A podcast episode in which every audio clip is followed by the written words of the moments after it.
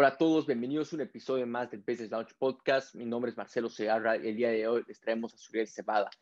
Él es el CTO de Skills for Industry, que es una empresa dedicada a democratizar todo lo que es la educación. Él nos comparte demasiado valor a lo largo de la entrevista. Hablamos acerca de tecnologías para los que les encanta todo lo que es AI, o sea, inteligencia artificial, eh, todo lo que es el blockchain y bueno, simplemente aprender acerca del tema de educación y todos los retos que, requiere o tiene una empresa tecnológica. Este es el podcast y episodio para ustedes. Espero que disfruten de este episodio. Él comparte demasiado valor. Entramos a temas muy técnicos, como también a temas muy eh, de startups, ¿no? Así que estoy seguro que van a llevarse demasiado si quieren agarrar, emprender, arrancar un startup o bueno, tienen ya un startup y quieren saber cómo llevarlo al siguiente nivel. Espero que disfruten de este episodio. No olviden suscribirse a este podcast, dejarnos sus comentarios y bueno, espero que disfruten de este episodio.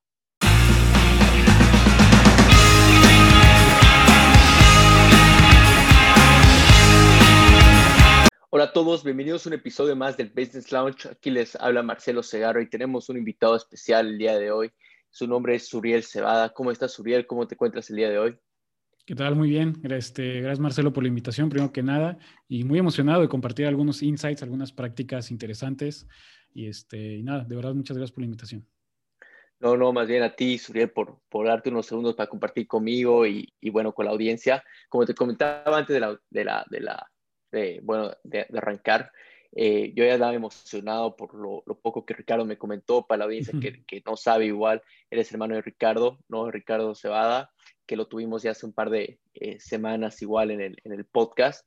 Así que eh, me gustaría agarrar esos insights, ya que un, un, gran tema que hablamos mucho en este podcast es sobre el tema tecnológico, cómo esta era tecnológica está cambiando, ¿no? Y justamente el impacto bueno que, que Skills for Industry va a tener desde el área quizás tecnológico.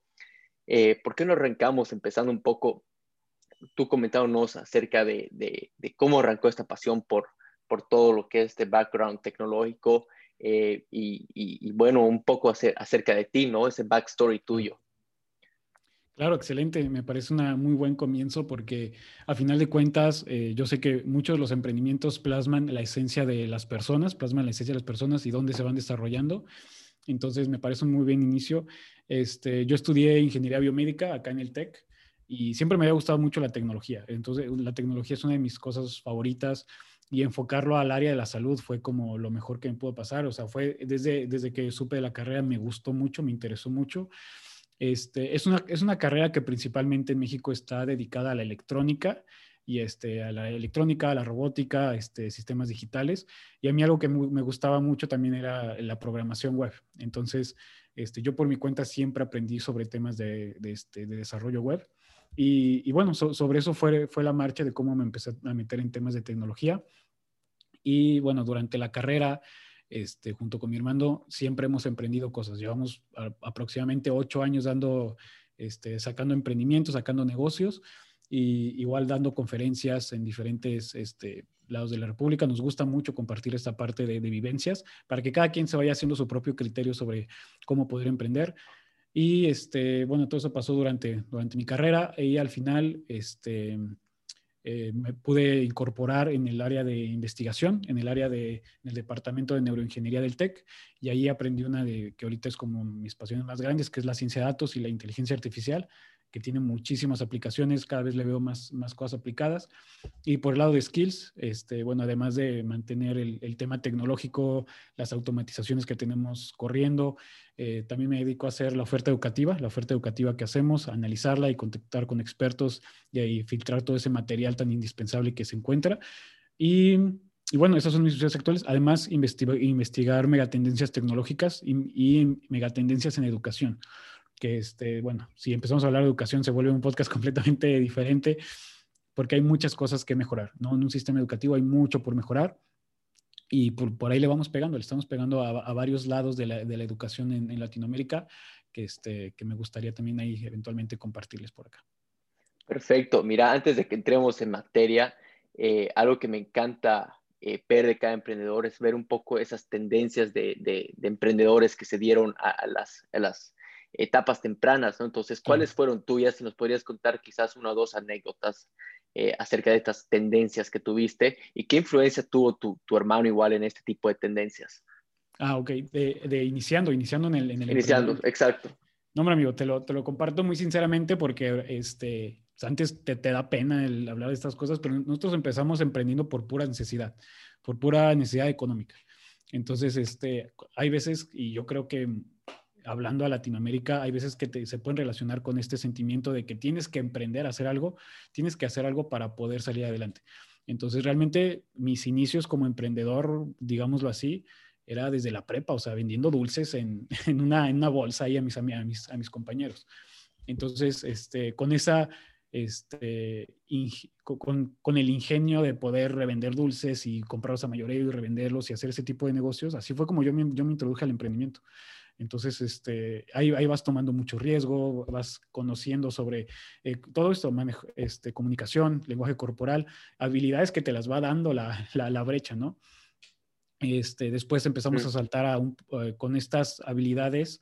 Eh, obviamente ya en la, ya en la, en la carrera empezamos con, a meternos en temas más tecnológicos, en temas de startups, en temas de, este, de, de aplicaciones web, todo, todo de la mano de que seguíamos aprendiendo con una, este, con una habilidad muy grande, ¿no? Con bueno, con una, necesidad muy grande por aprender y seguir aprendiendo y aprendiendo para poder aplicarlo. Entonces, este, por ahí se fue dando. Eh, mi hermano se hizo bueno para la parte de ventas, para la parte de comunicación. Este, yo me hice muy bueno por la parte técnica y siempre hicimos muy buena mancuerna. Este, tuvimos una aplicación este, que, es, este, que es así, una aplicación web con, que está basada en Sharing the Economy, hacíamos muchas cosas con eso, llegamos a diferentes incubadoras, nos llevó a diferentes programas nacionales, internacionales, empezamos a ganar algunos concursos, ya era como un modelo este, sostenible y también lo, lo, de siempre de la vida del emprendedor, hubo, hubo peleas entre los, bueno, no peleas, pero... Eh, cambios en, la, en, la, mentalidad de, nuestros, de nuestros founders y bueno, por eso tuvimos que cerrar unas empresas. Luego, este, muchos de esos negocios también los, los, los cerramos. Y luego iniciamos otra, iniciamos una agencia, esa, una agencia de marketing digital que esa nos duró muchísimo tiempo. Este, ahí ya teníamos también gente colaborando con nosotros, eh, pero siempre fue esto de, ok, ahora ya sé hacer algo, algo nuevo y lo voy a aplicar y voy a, voy a seguir iterando sobre eso.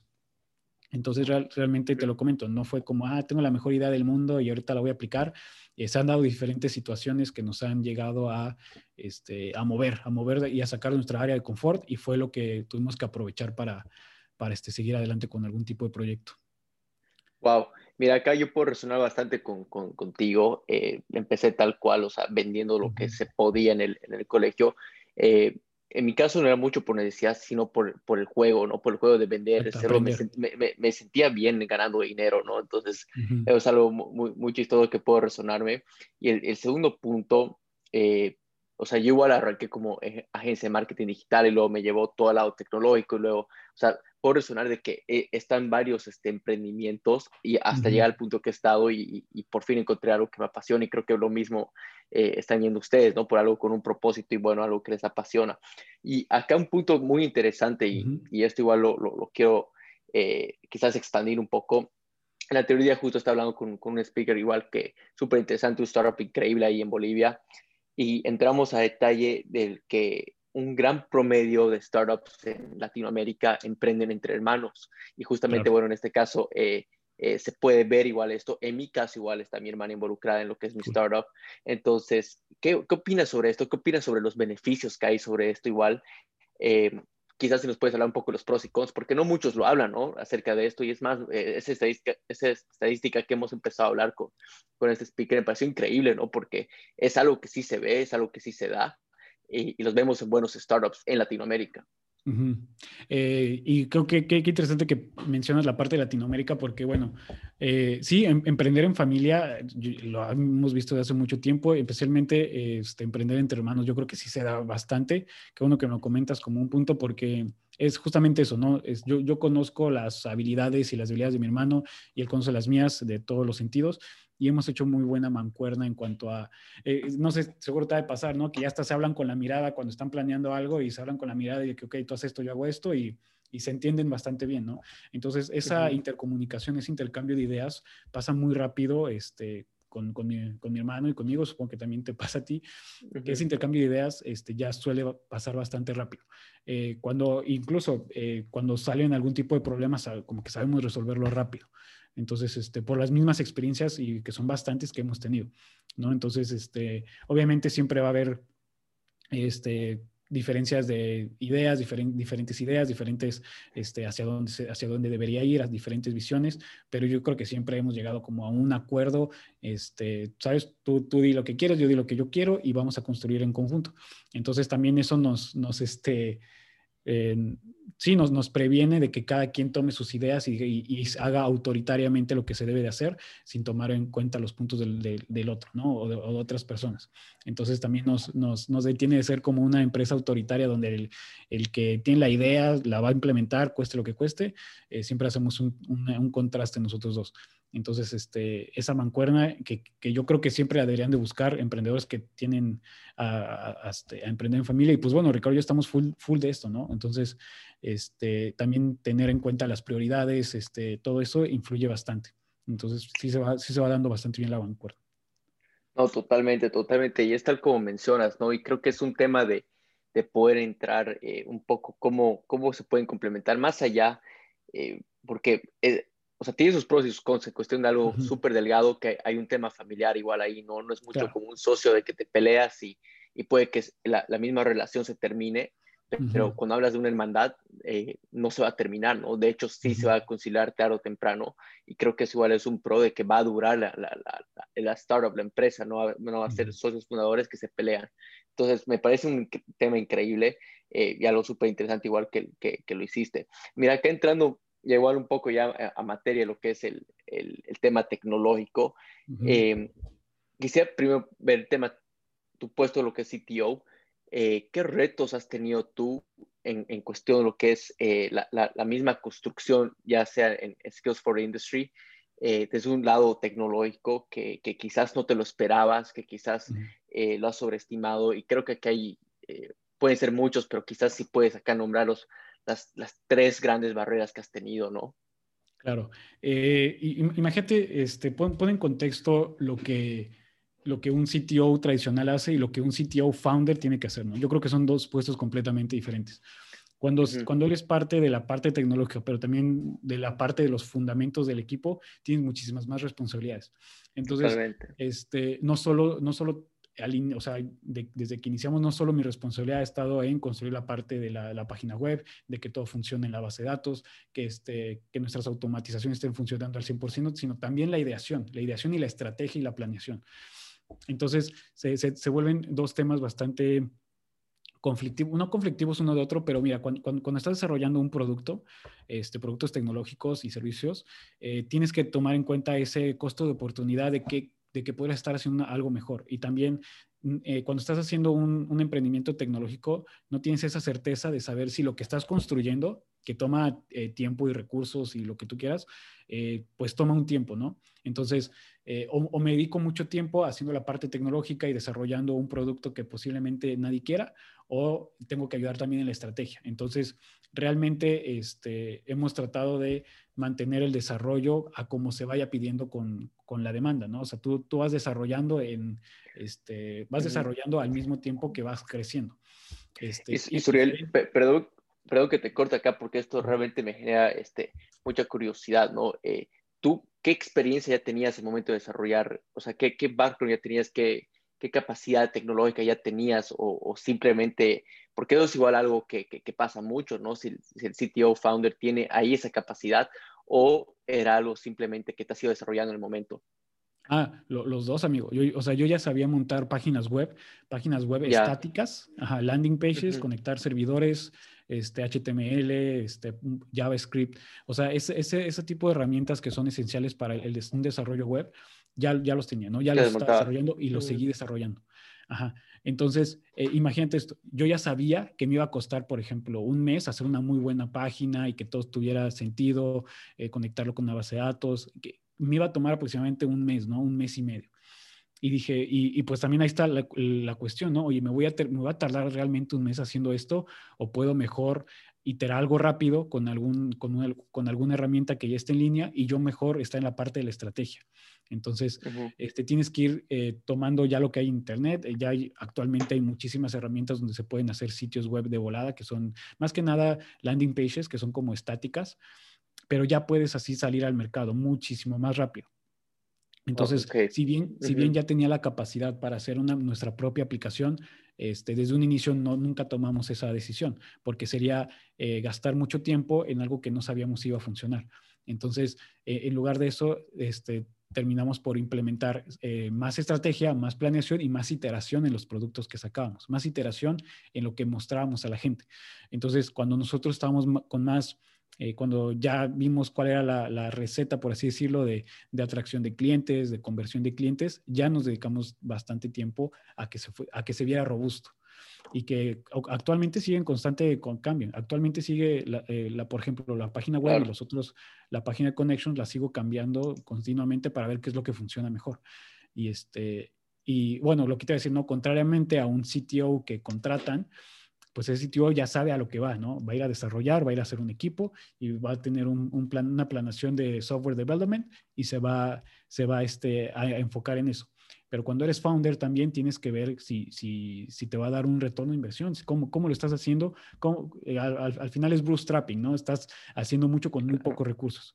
Entonces, este, también esa ha sido mucha la, la, este, la metodología que hago y, lo que no, y lo que, con lo que yo hago ahorita coordino a mi equipo, que es, este, vamos, vamos, primero vamos a iterar, vamos a, a, sacar muchas ideas y las vamos a estar iterando cada semana. Cada semana vamos a estar iterando una nueva, una nueva visualización o vamos a estar iterando una nueva funcionalidad y así es como nos hemos estado guiando sin desarrollar mucho, pero entonces este, antes de desarrollarlo todo, validar que se, que se pueda utilizar.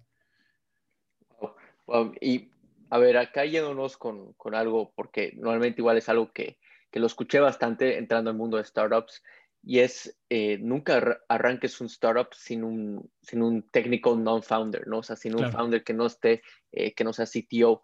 Eh, ¿Tú crees en eso? Si sí, no, ¿y por qué?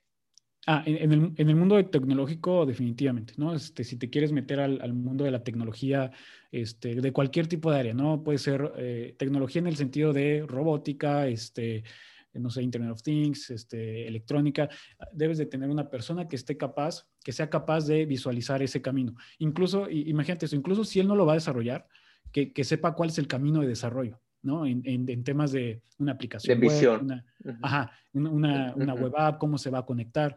Eh, usualmente tu, ese founder que tiene esa habilidad técnica va a poder ver el camino sin realmente él que lo tenga que desarrollar, sino liderar un equipo, que es lo que a mí también me tocó.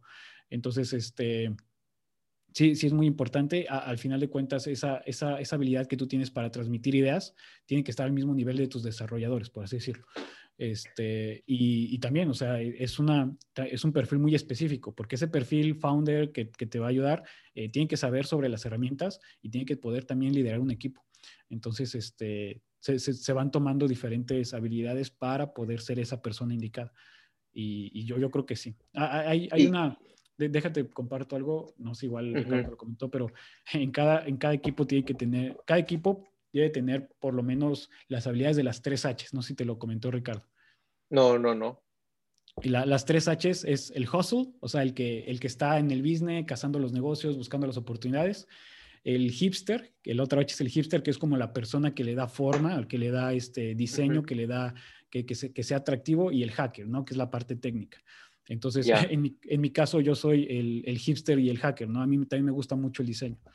Este, y casi siempre fui la, la parte de diseño en, todo nuestro equipo, y, pero también la parte tecnológica. Y Ricardo es el hustle por excelencia, ¿no? Ese güey es el que caza los negocios y, y se sienta a hablar con la gente.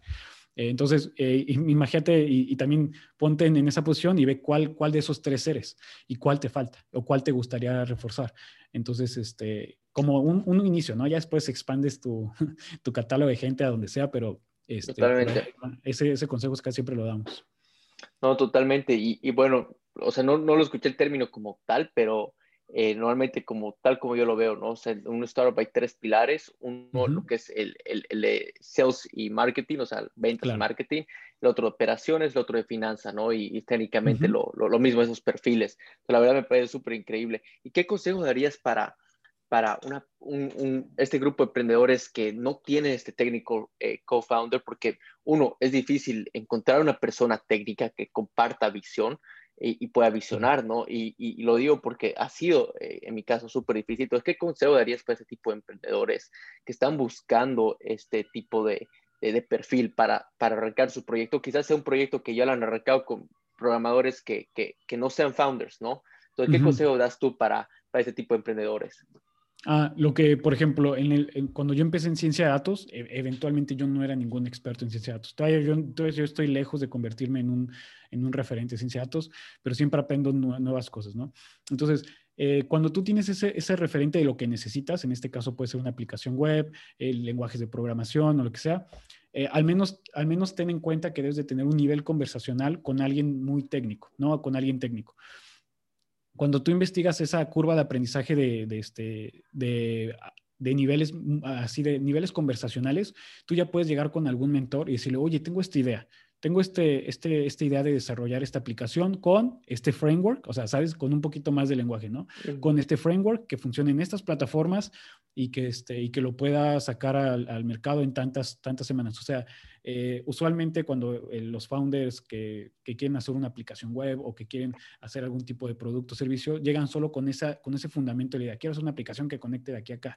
Pero si conectas con un poco más de fundamentos conversacionales, le puedes decir, oye, quiero que esté montado en este, en esta, en este servidor, eh, ¿qué me recomiendas este framework o este framework? ¿Qué me recomiendas para que, para que haga un deployment? O, ¿sabes? o sea, ese tipo de cosas, tener un, pequeño nivel más de, conversación ya te ayuda a poder este, aterrizar más la idea. Y, este, y incluso así, así yo lo hacía, con, con, puro, con puro nivel conversacional me empecé a meter con gente que sabía muchísimo más que yo. Y entonces me empezó a dar consejos, consejos desde de dónde capacitarme hasta dónde aprender más cosas. Entonces esos consejos ya yo los agarraba para, para ejecutarlos eh, yo mismo. Y este, pero siempre y, bueno, si vas de experto en experto, al final de cuentas te va a sacar algo muy, muy bueno que después lo vas a poder este, compartirle a una persona que esté dedicada a hacer el desarrollo. Entonces, este, eso es indispensable para mí, como tener, subir ese nivel conversacional un poquito más, solo un poco más. Y, el experto o la persona referente te va a ayudar a completar ese, ese camino si es, este, si es que muy, es muy difícil de conseguirlo. Perfecto, totalmente. Y mira, eh, y nuevamente vuelvo a resonar contigo y esto quiero que la audiencia vuelva a escucharlo porque eh, tal como lo has mencionado, yo he pasado por ese proceso, ¿no? Tal cual, he, tenido que capacitarme en todo lo que es programación. Eh, siempre he tenido un, un, cierto amor por todo lo que, el tema tecnológico, pero he tenido que capacitarme en cuestión de frameworks, en cuestión de eh, qué, qué, tipos de programas, todo lo que iba a necesitar, tiempo de desarrollo, todo, ¿no? Para poder hablar este lenguaje y buscar esta persona y que, tenga este criterio y comparta luego la visión, ¿no? Entonces, eh, de hecho, es nombrado el paso a paso y quiero que cualquier persona que esté allá afuera escuchando esto eh, pueda realmente aplicarlo. Ahora, cambiando un poco de tema, mencionaste algo, eh, el, término de bootstrapping, ¿no? ¿Ustedes son bootstrap, 100% bootstrapping todavía? ¿Han recibido algún tipo de capital? No, o sea, todo, hasta, hasta ahorita tenemos un modelo autosustentable, o sea, que se sostiene a sí mismo y, este, y que nos da, nos da, nos da buen, buen, este, buen margen para poder crecer. No hemos recibido ningún tipo de inversión. Este, realmente, como es lo mismo, ¿no? Estamos tratando de iterar tanto y de validar tanto este tipo de ideas este, que hasta el momento no lo hemos visto necesario, tal vez eventualmente, pero si ahorita es bootstrapping este, y hacer, hacer, hacer mucho con poco con pocos recursos. Es lo que Perfecto. como actualmente estamos. Totalmente, mira, eh, es un tema que me encanta y para la audiencia que no sabe esto, o sea, ya lo hemos comenzado con un par de speakers y es más, o sea, he abierto eh, cuartos en Clubhouse hablando de este tema, la verdad que ha sido increíble, mucha interacción eh, de, personas haciendo preguntas sobre esto. Bootstrapping es, simplemente el, el, el, el poder tú como fundador poder sostener eh, con propios fondos tu emprendimiento, ¿no? A simples palabras, de eh, la manera más simple. ¿Qué estrategias darías tú a estos emprendedores, a estos startup founders para que puedan tener un buen eh, bootstrapping startup, ¿no? Entonces, quizás si nos puedes poner acá tips que ustedes les han servido, porque no, yo igual soy 100% bootstrap y de hecho es algo súper difícil, ¿no? Es, mucho más difícil los errores que un bootstrapper comete son totalmente diferentes a lo que comete eh, un, startup financiado. Entonces, quizás si nos puedes comentar un poco acerca de, los retos que han tenido y qué tips puedes dar para la audiencia para ser exitosos como bootstrappers, porque esa es la realidad, ¿no? Muchos son bootstrapping, nadie puede acceder tan fácil a capital, especialmente en Latinoamérica. Hay algo, hay, una, hay algo que a mí me gusta mucho como referencia, que quienes, quienes realmente este, subsidian el valor agregado son, son los founders, ¿no? Y yo creo que estarás muy de acuerdo que a veces incluso, este, eh, tú, o sea, me, refiero a subsidiar el, el, valor agregado porque muchas veces nosotros no, no tenemos un, un pago, por así decirlo, ¿no? O sea, o tratamos de ver primero por la empresa que por nosotros. Y eh, a eso se refiere mucho con esta bootstrapping, por eso se cree que no es para todos, porque quieren ver resultados inmediatos y, y este, y pero, o sea, quieren ver resultados inmediatos para poder hacer otras cosas. Aquí es eh, ver resultados inmediatos para seguir creciendo con la empresa. Entonces, y seguirla empujando y seguirla empujando y, todo y todo lo que se genere se va a que se cree más capital, eh, que se generen nuevas cosas. Eh, otra cosa, bueno, eh, lo que yo veo con las, con las empresas que ya son fundadas y que tienen capital semilla, se enfocan mucho en los números, en los números porque ya están en una etapa de crecimiento. Cuando estás en una etapa de, este, de validación de ideas o de, o de, también crecimiento temprano, lo que quieres es generar el mayor valor posible. Entonces, imagínate una, una, empresa que ya está fundada, que ya tiene dinero, que tiene, que tiene también este, un, un tipo de inversión. Eh, su dinero sabe muy bien cómo invertirlo y lo ve en términos de, y lo ve en términos de retorno de inversión y en términos de crecimiento de, de la empresa y cómo nos vamos a seguir en la, en la siguiente etapa, porque ya validamos un modelo. Cuando estás apenas empezando en una etapa eh, temprana de crecimiento, quieres validar el valor que vas a entregar.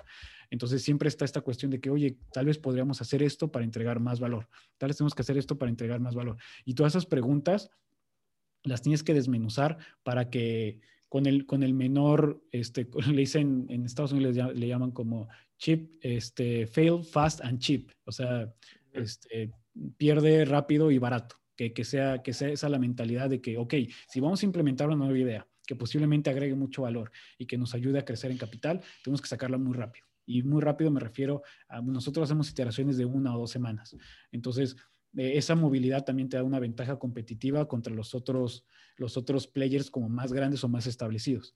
Entonces, a eso va con todo el tema del bootstrapping. Cuando te, si te, eh, eso es lo que yo pienso, ¿no? También, ¿no?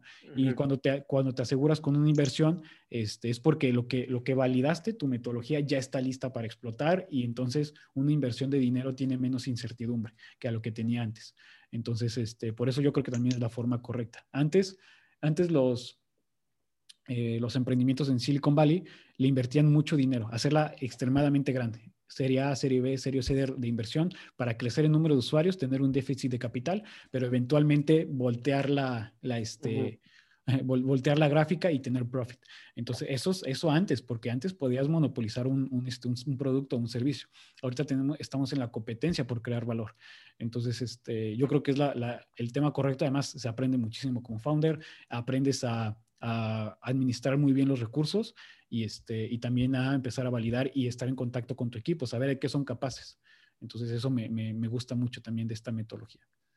Totalmente. Y, acá para agregar mis, mis dos centavos, eh, eh, siendo una empresa bootstrapping, cuidas mucho cada centavo ¿no? de la empresa. Y es más, eh, por lo menos en mi caso ha habido meses, años, te podría decir que, que hemos renunciado a un tema salarial solamente para poder ahorrar y contentar al equipo eh, solamente para sostener la empresa. Eh, muchos aconsejan que es algo malo, siempre para a ti mismo, pero nosotros lo hemos hecho totalmente al revés, ¿no? Siendo un poco, hay, hay, todo un poco en cuestión de mentalidad, pero en cuestión de errores de, de empresas que reciben capital, que no validan su modelo de negocio es que no saben muy bien dónde invertir ese dinero que reciben el capital. Entonces, es el error número uno. Y existe que contratan eh, sobre personas, sobre capital humano, son errores súper comunes, ¿no? Entonces, simplemente para lanzarlo ahí, para que la audiencia esté consciente sobre estas dos cosas y el, el, camino que escojan, porque no hay ningún camino incorrecto, sepan cómo llevarlo y afrontarlo. Ahora, yendo hacia el lado este, eh, tecnológico, si nos podrías comentar un poco... Eh, ¿qué son las cosas que, que, más estás tú al día a día, al, tanto eh, como un CTO, eh, viendo, eh, pensando y, los retos que tienes día a día, ¿no? Ok, desde la parte tecnológica. Desde la parte tecnológica. tengo que estar en constante comunicación con mis dos de mis equipos. Uno de ellos son el de, el de development, el de, el de desarrollo, desarrollo web, y el de research, el, de, el, este, el equipo de investigación porque son muy importantes. El, equipo de investigación, además de ver tendencias educativas, que es una parte no tan tecnológica, pero que ayuda a ver hacia, hacia dónde vamos a ofrecer nuevos productos, y, este, y con el equipo de, desarrollo. Con, ahorita más que problemas técnicos de, este, de cómo conectar una base de datos o qué, qué nuevas implementaciones usar, es un tema de este, es, un, es, un, tema de project management, es un tema de administración de recursos, de administración de, de, nuestros, de nuestro talento que tenemos con nosotros para que, para que se puedan, este, para que puedan llegar a, las métricas que tenemos. Entonces, eh, tal, vez, tal vez la parte tecnológica ya dejó de ser un problema de, este, de dónde lo vamos a montar, eh, va, va, a aguantar o no va a aguantar, quién lo va a ver, a, ser un problema de project management, de, de poder administrar esos recursos de forma eficiente. ¿No? Como cada, cada uno tiene sus pequeños stage de dónde, dónde vas a estar controlando esa tecnología. Eh, yo lo que quería es eso, ¿no? Ya que, ya que puedas este, tener esa facultad de poder dirigir a tu equipo, métete en temas de project manager, de metodologías, metodologías ágiles, que, este, que yo, eso nos ha ayudado bastante porque no teníamos muy claro qué queríamos hacer, pero teníamos muy claro que teníamos que intentar muchas cosas. Entonces, para, para el tema de intentar muchas cosas, tienes que tener una, una agenda muy rigurosa. Entonces, en el tema tecnológico ya sabemos, qué herramientas tenemos, este, ya, ya sabemos dónde están montados, ya sabemos nuestra capacidad. Entonces, ahora el tema de intentar muchas cosas, ese es, el, es la nuevo, lo nuevo que se habla entre nosotros. De que hoy ahora necesitamos intentar esto. Entonces, ya no hablamos de lo tecnológico, ni quién lo va a montar, ni quién, ni quién lo va a programar. Estamos hablando de qué, tanto, qué tan rápido va a pasar. Entonces, este, yo creo que va por ahí y es algo que, lo, que, que ese es ahorita mi tema número uno que lo estoy implementando y estoy buscando cada vez nuevas formas de hacer estas, estos proyectos ágiles más rápidos y más, más medibles, más que nada. Totalmente. Y acá hablando un poco en cuestión de, del lado de KPIs, que igual mencionaste un poco hace, hace rato, eh, ¿qué KPIs crees que son necesarios fijarse eh, desde un lado quizás como empresa y otro quizás como, no sé si ustedes usan un cuestión de, de scoreboard, en cuestión de, de lado este, tecnológico, pero en cuestión de KPIs que miden como equipo tecnológico igual. Eh, los, los dos principales y que yo creo que eh, los hemos implementado y los hemos, los hemos tenido muy presentes es crecimiento, eh, crecimiento y retorno de inversión, que es este, como los principales. ¿Qué tanto estás creciendo? Significa cuántos nuevos usuarios tienes a la semana, los puedes ser semestrales o mensuales. Este, yo también, eh, por la parte de marketing, también mido nivel de leads o nivel de, atracción de clientes. O sea, ese primer funnel de ventas también lo mido bastante.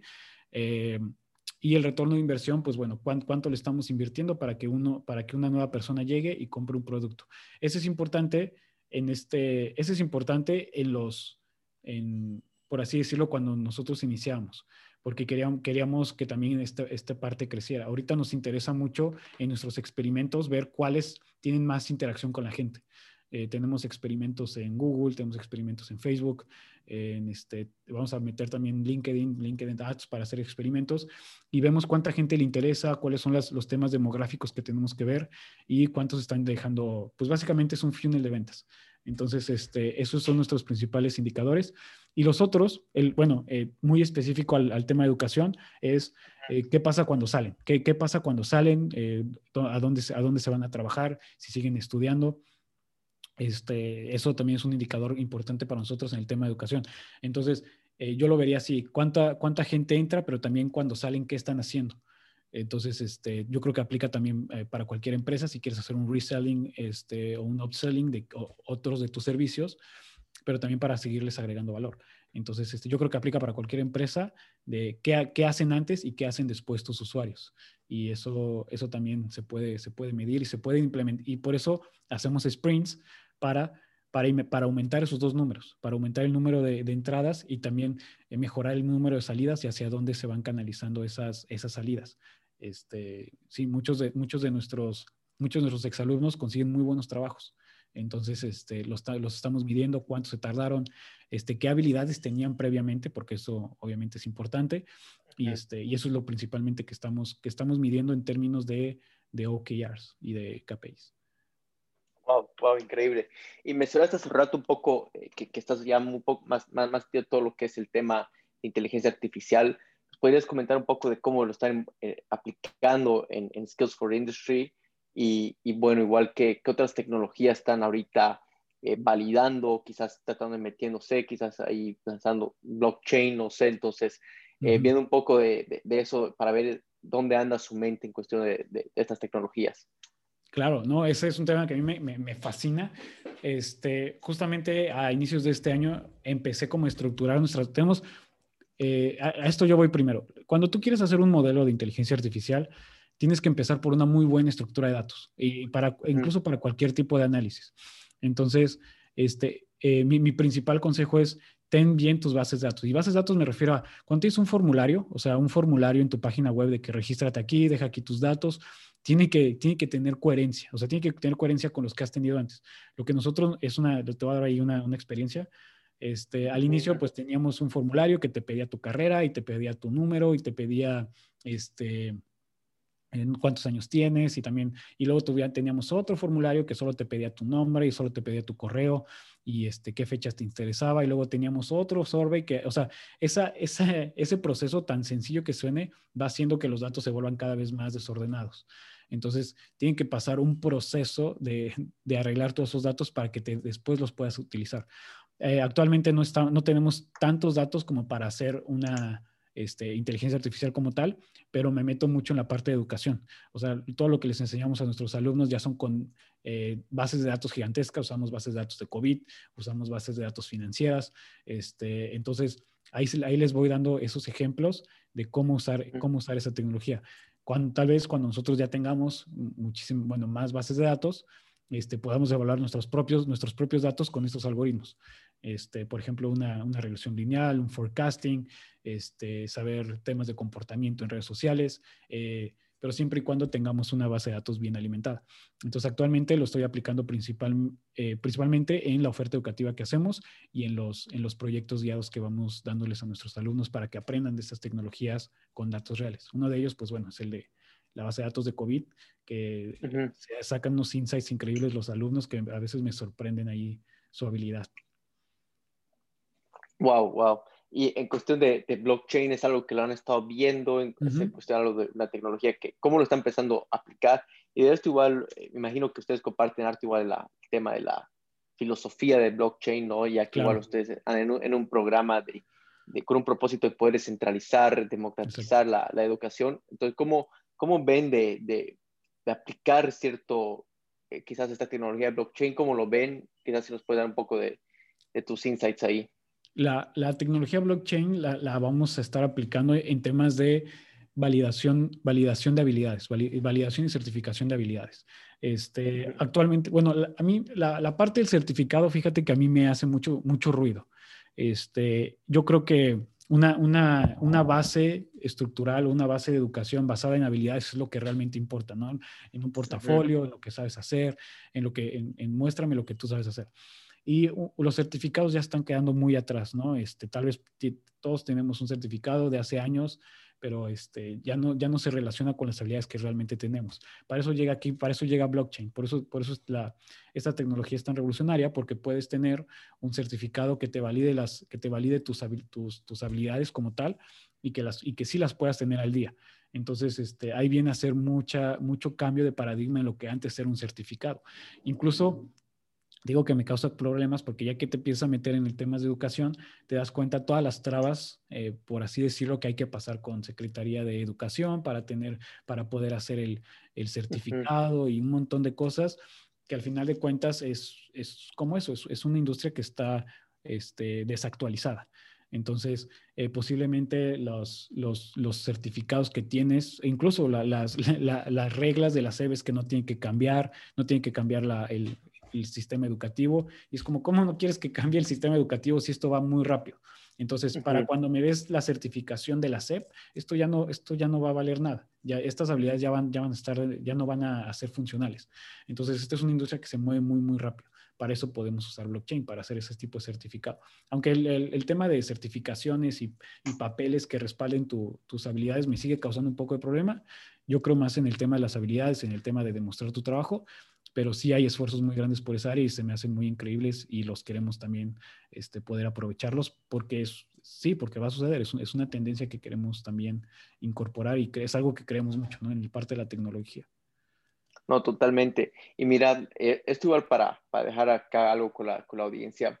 Eh, sin duda lo que vemos es más gente tratando de meterse en, este mismo tema de, de, programación, de tecnología, ¿no? A pesar que el COVID ha acelerado demasiado ese proceso eh, y ese interés. y, y, llega un momento donde agarras y, y, uno como, como emprendedor o como joven evalúa si ir a la universidad para aprender todo ese tema de, de, tecnología, ciencia de datos y, bueno, volverse un programador. Eh, ¿Tú harías ese consejo? ¿Lo volverías a hacer, eh, empezar en la universidad? ¿O serías más autodidacta en el sentido de poder enseñarte tú mismo y aprender tú mismo en cuestión de todo lo que es programación? ¿O irías todo ese proceso universitario?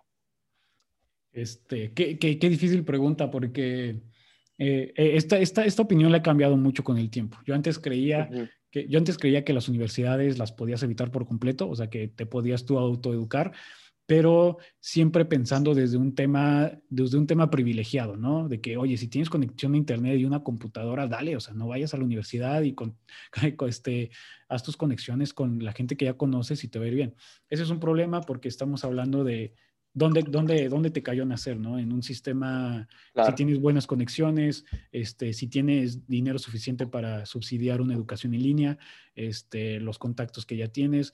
Entonces, eh, ha cambiado mucho mi opinión. Yo creo que en la, la, universidad es indispensable para poder llegar a ese, para poder llegar a más personas, ¿no? A veces es un tema más de un constructo social y es un tema más de conocer a otras personas y eventualmente las personas con las que vas a hacer una, una empresa, quienes te van a, o con quienes vas a trabajar o con quienes vas a crear algo, que realmente los conoces ahí, los conoces en, una universidad, este, de, cualquier, de cualquier rango, ¿no? De cualquier tipo de, este, de, nivel.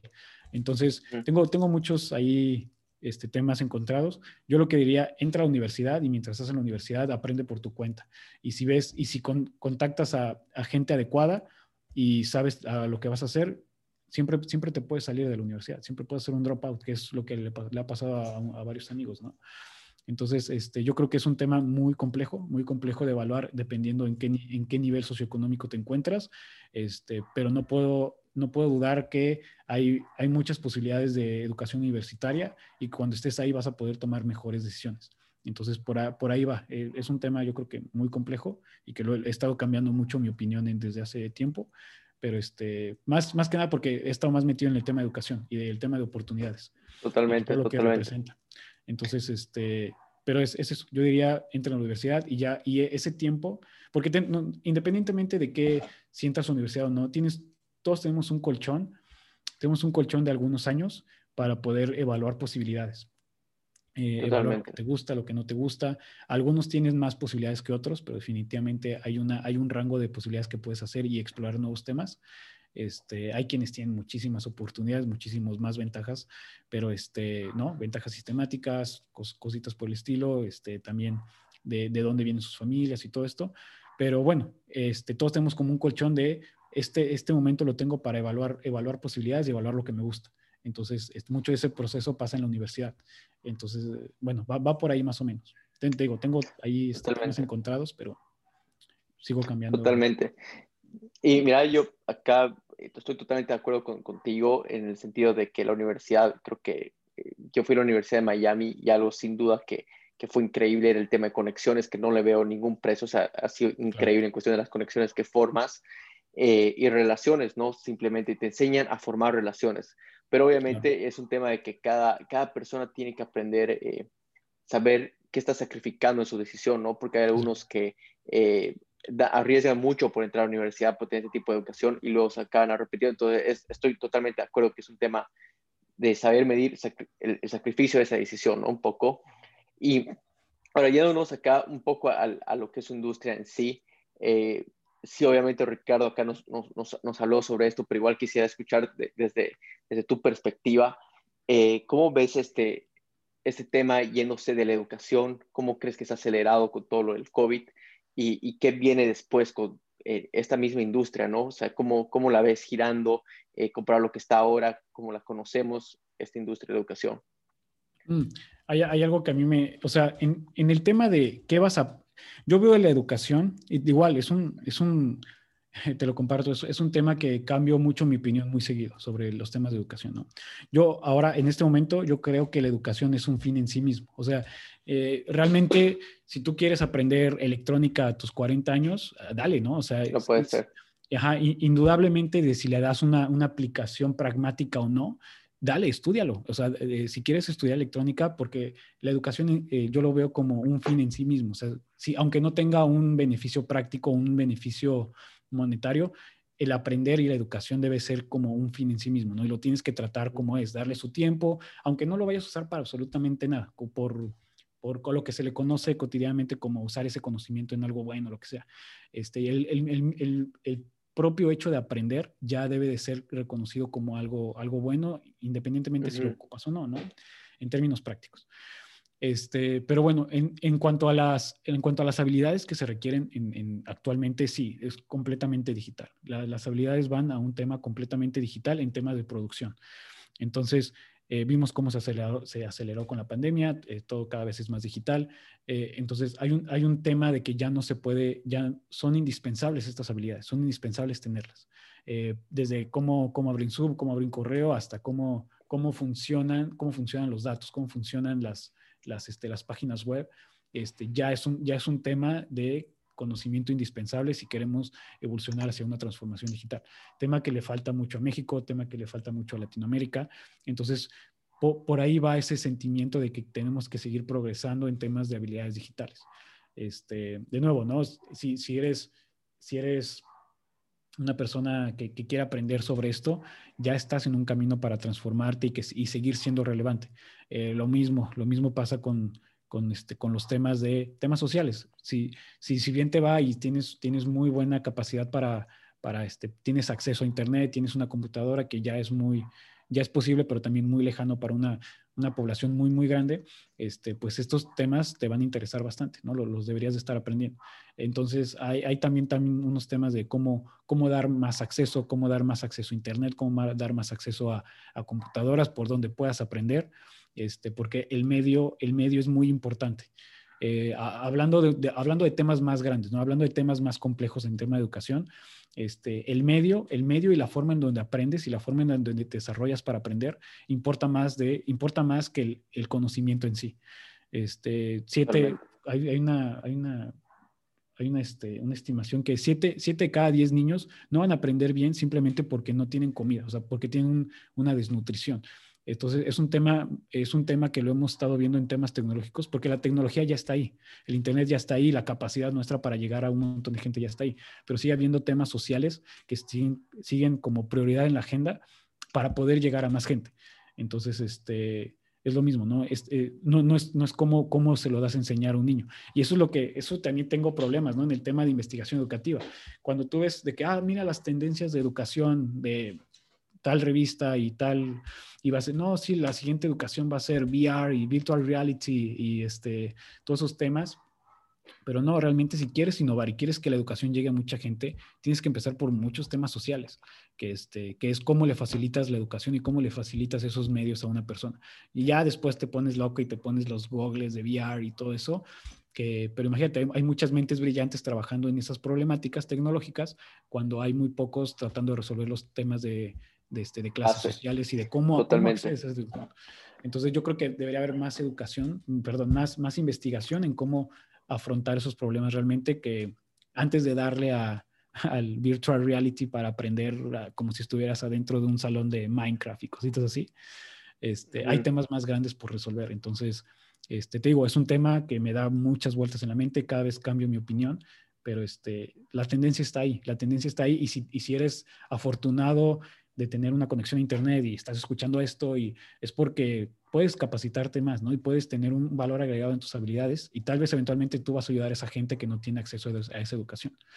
Entonces, eso es algo que siempre rebotó y que voy cambiando de opinión todos los días porque todos los días aprendo cosas nuevas, pero ahorita estoy ahí, en ese, en ese, en ese tema. En ese tren, no, increíble la verdad y, eh, creo que esto es algo para pensar, ¿no? Me dejaste con, con algo eh, que, que, me puede ir con, con, con, esto, o sea, algo concreto, eh, porque sin duda siempre estamos andando pensando en, en, algo más tecnológico, mientras que no nos damos eh, cuenta del problema de raíz, ¿no? No nos damos eh, cuenta de cuál, o sea, vemos, vemos el problema que quizás puede ser un síntoma, pero el verdadero problema, la, la raíz, está lo que acabas de mencionar, ¿no?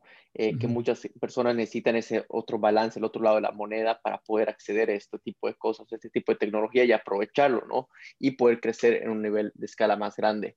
La verdad que es súper interesante y acá para, para eh, cerrar este tema, eh, normalmente, y esto a mí me encanta poder agarrar, eh, conversar con, con, amigos que todavía están en la universidad, lógicamente están en todo un tema de clases online, ¿no? O mixto, hybrid, ¿no? Entonces, me encanta saber cómo, cuál, cómo ven ellos un reto, ¿no? Si ven el tema de pasar clases online un reto, si lo ven un reto, cuál prefieren y todo eso. Eh, y sin duda lo que he estado escuchando bastante es, es un tema de que eh, ver online lo ven un reto eh, total, ¿no? Que prefieren estar en clases porque lo toman más en serio y todo eso, pero al mismo tiempo ver online es porque no, no, toman el tiempo necesario para aprender, porque esto igual toma, toma un cierto compromiso, ¿no? En las personas, especialmente si decides estar como autodidacta, necesitas este, este tema de compromiso para tu educación, ¿no? Entonces, ustedes lo ven como un reto porque al entrar a su misma plataforma Skills for Industry, ustedes mismos tienen que guiar y tener al cliente comprometido con su educación, ¿no? Entonces, eso sin duda debe ser un reto más grande porque a veces pueden estar eh, saliéndose del mismo programa o no completando, no sacando ciertas certificaciones y eso eh, crea un churn, ¿no? Un, rebote, una cancelación.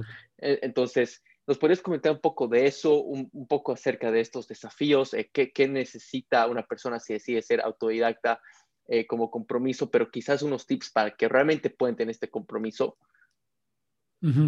Eh, a, mí, a mí la parte autodidacta me encanta. Yo siempre este, lo, he dicho, lo he dicho con nuestros propios cursos. Antes de que te inscribas, aprende por, por ti mismo. O sea, antes de que te metas algo, alguna asesoría con nosotros, algún curso, no, hermano, toma, yo les mando un montón de contenido gratis que está en internet para que ellos puedan autoaprender. Este, si necesitas un poco más de ayuda o quieres los beneficios extra de conectar con expertos, conectar con la industria, pues ven con nosotros. Pero ese es el tema, es el tema del Internet. El, contenido ya está, ya está y está en línea y es muchísimo y es de excelente calidad. Eh, lo, que, lo, que nosotros, lo que nosotros hacemos es estructurar ese contenido conectarte con gente, expertos que ya hayan pasado por ese camino y eventualmente darte una oportunidad en la industria, ¿no? Que es holísticamente lo que, lo que estamos haciendo.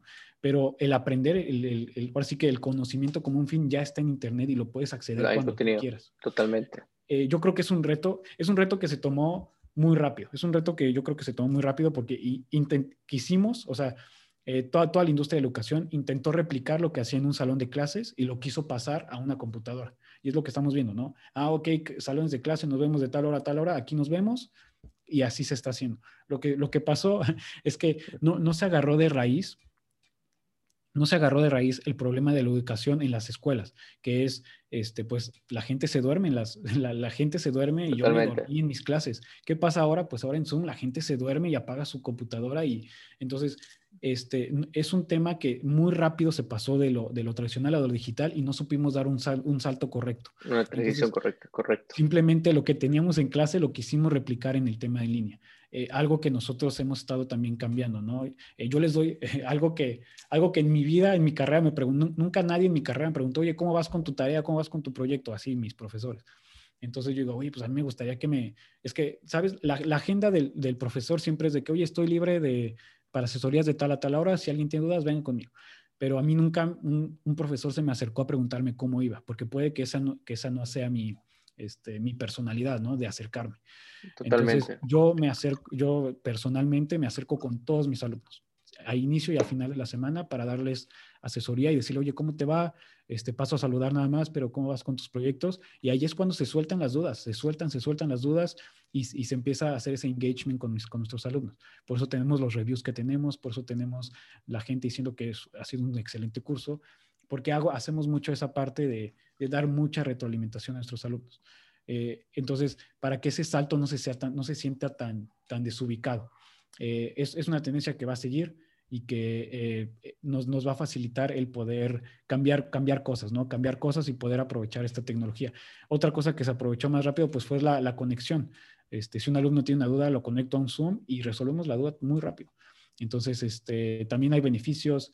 Este, hay que saber diferenciar entre lo que se trajo de la vieja escuela y se quiso introducir en línea a los nuevos modelos educativos, que ahí también hay mucha investigación y me parece fascinante lo que se hace para este, incluso saber cómo aprendes, saber cómo aprendes, saber cuáles, cuáles son tus mejores horas para aprender, tu mejor forma de aprender. Eh, son cosas que se han estudiado mucho y se han olvidado, o sea, se han quedado en cajones de investigación y los estamos sacando, estamos retomando esos, esas habilidades, esas personalidades de aprendizaje para que sí puedas aprender este, estos temas. Sí, totalmente. Y la verdad que es sorprendente que acá entrando al tema, ¿no? O sea, eh, que, muy pocas personas saben cómo aprenden o están conscientes de sus habilidades y todo. Entonces, eh, sin duda, volverte autodidacta te pone en conciencia de eso y, y, te hace querer implementarlo. Eh, bueno, mira, Suriel, la verdad que ha sido increíble todo esto. Lamentablemente estamos llegando al final de la entrevista, pasó demasiado rápido. así conciso, no pasa nada. sí. no, pero la verdad que compartiste demasiado valor, hemos tocado puntos, puntos demasiados buenos. Eh, antes de dejarte ir, quisiera preguntarte dos cosas, ¿no? Dos cosas que preguntamos a cada este speaker. La primera es, ¿en quién te tuviste que convertir tú para ser la persona que eres? Quizás esto en cuestión de habilidades y todo, porque lo digo tú tienes un background este, eh, tecnológico, ¿no? Y volverse hasta CTO, tener un equipo, requiere hasta habilidades, no sé, soft skills de liderazgo, este, eh, comunicación y todo tipo. Entonces, ¿qué habilidades has tenido que desarrollar tú eh, o, y qué te has tenido que convertir para llegar a donde estás y donde quieres llegar? Este, fíjate que hace como unos días, o sea, me, estoy, además de que sigo leyendo mucho, me estoy, me estoy reencontrando con unas palabras que antes no me gustaban. Y este, y yo creo que por ejemplo, el tema, el tema de la ambición. Yo antes creía que yo era una persona muy ambiciosa en el tema de que, de, sabes, de crear más y hacer, hacer este, poder obtener más de mi tiempo y así. Yo creo que el tema, de la el, el, tema de ambición es más que tu ambición tiene que superar tus expectativas o tu habilidad. Eh, cuando, cuando tu ambición supera tu habilidad, creas y, sigues creciendo, ¿no? En, en, en, términos muy de, ok, quiero, quiero aprender más, quiero desarrollar más, no tanto en el tema monetario, sino en cómo, cómo quieres aprender más y cómo quieres absorber más conocimiento. Yo creo que eso me ha caracterizado mucho ah, cuando me, cuando me clavo con un tema y bueno, sabes, eh, eh, biomédica, diseño, marketing, eh, diseño web, este, desarrollo web, inteligencia artificial. Cuando me, cuando me clavo con un tema, me gusta pues, sacar este, sí, sacarlo todo y explorarlo todo. No soy la mejor no soy el mejor ejemplo de una rutina saludable. Eh, eso, es, claro. Yo no me levanto temprano, no, no trato de hacer yoga ni esas cosas, pero me obsesiono mucho con los problemas y ahí es cuando yo empiezo a aprender más. Este, hay, gente que te puede, que los puede orar más como cómo tener una, una, vida balanceada, pero cuando yo me obsesiono con algo es porque quiero aprender mucho de esas cosas y puede que, este, que, este, que no esté muy bien balanceado. Entonces, eh, me tuve que que, transformar en una persona muy racional de lo que iba a hacer con mi tiempo, que lo, que iba a hacer con mi tiempo y cómo hacerlo como de forma saludable. Entonces, este, eso, eso me, me, ha, cambiado bastante. Eh, muy crítica, criticar, criticar las creencias que tenía, muy crítica en por qué creo lo que creo, crítica de por qué, por qué estoy haciendo lo que hago. Este, ¿no? Eh, lo mismo, lo que te comenté hace rato, entramos en el emprendimiento por un, por un, tema de necesidad y fue un tema de rush, de a ver, vamos a ver qué hace y al final, muy al fin, de mucho tiempo después me pregunté por qué lo estaba haciendo, por qué lo hago, por, por, por qué, por qué lo quiero hacer. Entonces, este, sigo pensando, sigo valorando mucho esa, esa, cuestión de por qué hago las cosas y por qué creo lo que creo. Entonces, eh, mucho, mucho de eso me, me, me ha aventado a aventarme temas filosóficos, temas, lecturas un poco más pesadas, porque quiero descubrir ese tipo de, cosas. Eh, y cuando tienes, cuando, cuando, cuando empiezas a ver tu potencial, este, como cuando, esto es una frase de, de un ex marine que cuando, cuando los marines ya se estaban a punto de rendir era que habían llegado a su 30% de capacidad. O sea, sí tenemos una capacidad mucho, muy grande para lidiar con problemas y para lidiar con, con este, con, con, los problemas del día a día, ¿no? la resiliencia que tenemos. Y muchos la tienen muy guardada pero este, al momento de entrar en, en, este, en diferentes situaciones ves que tienes un montón de potencial más. Eh, y es eso, el, seguir buscando esa, esas, esas, capacidades o eso, eso que te detone el, el, aprender más, este, a veces se da porque tú no quieras, ¿no? Que la vida te lo aventó un día y, te dijo, te vas a poner a chambear porque si, porque si no, no vas a salir para el siguiente mes. Entonces, te, este, te va poniendo retos y el absorber, esos retos de forma correcta te, te va a ayudar a, seguir adelante. Es como yo lo veo. Totalmente. Y, y mira, respondiste ahí la, la, segunda pregunta, eh, que se iba todo el tema de salud mental, si es que la cuidas, no la cuidas, la tienes balanceada. Eh, y creo que lo acabas de aclarar que no la tienes, pero em, es, es, algo que, que, buscas, buscas este tipo de balance, te has dado cuenta que lo necesitas, si nos podrías quizás comentar un poco de eso. Sí, eh, me, me, refiero a que no soy el mejor ejemplo porque este... Ah, ya. ajá, no soy el mejor ejemplo de una rutina, de una rutina de hoy me levanto, hago yoga, me pongo a meditar, este, no, no lo hago, este, no hago esas cosas. Sí me gustaría hacerlo, no, no, he encontrado, no he encontrado la obsesión correcta de mi lado para poder hacerlo, pero este, sí me cuido mucho en la forma en la que como y, este, y sí hago ejercicio. Es, es como mi forma de relajarme.